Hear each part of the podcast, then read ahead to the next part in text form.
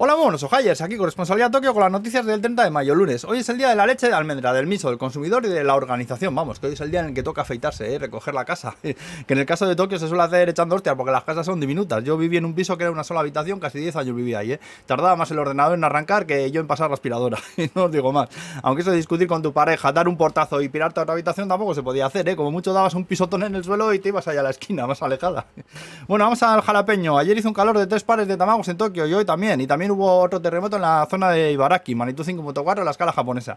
Han detenido a un tará por dejar una caja con 27 botellines llenos de orina en un parking de coches. Yo qué sé, ya, yo ya ni pregunto. Y luego el Ayuntamiento de Tokio ha pedido a una empresa que alquila patinetes eléctricos que deje de hacerlo por la noche porque se están dando un montón de casos de borrachos que pierden el último tren y cogen uno de estos para volver a casa y la lian parda. ¿eh? También ha salido de la cárcel una tal Fusaki Shigenobu, que por lo visto era la fundadora del llamado Ejército Rojo, un grupo terrorista japonés que cometió varios atentados hace 40 años por ahí por el mundo. 20 años de, de condena cumplido, dicen. Luego una encuesta también dice que la mayoría de los japoneses que se siguen poniendo mascarillas por la calle es para que no les mire mal, por la presión. Luego Starbucks ha sacado un frappuccino de melón, habrá que joderse, no queda otra. Y Tom Cruise, que está en Japón promocionando la nueva de Top Gun, anda por Tokio. Tom Cruise tiene más años que las cucharas, ¿eh? Y está el tío ternesco, ternesco todavía, ¿eh? Yo solía dar una vuelta a ver si le veía para comerle la boca a esa toda ciencióloga que tiene, pero qué va, no había manera. Luego también parece que no sabe muy bien qué hacer con las instalaciones olímpicas, que tenía un montón de planes eh, para después, pero que no le está saliendo ninguno bien, ¿eh?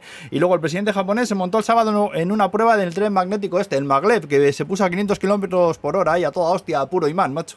También han sacado un nuevo formato de código QR, que lo han llamado RMQR. Puede contener cifrados hasta 361 números o 219 caracteres. Para ti, para mí, esto es como un código de barras así alargado, estrecho, pero que en vez de barras tiene cuadraditos puestos así como si tuvieras fumado tres porros, ¿eh? Así te lo digo. Y eso funciona, pues yo que sé por qué. A mí no me preguntes, todavía no sé ni por qué sale agua del grifo.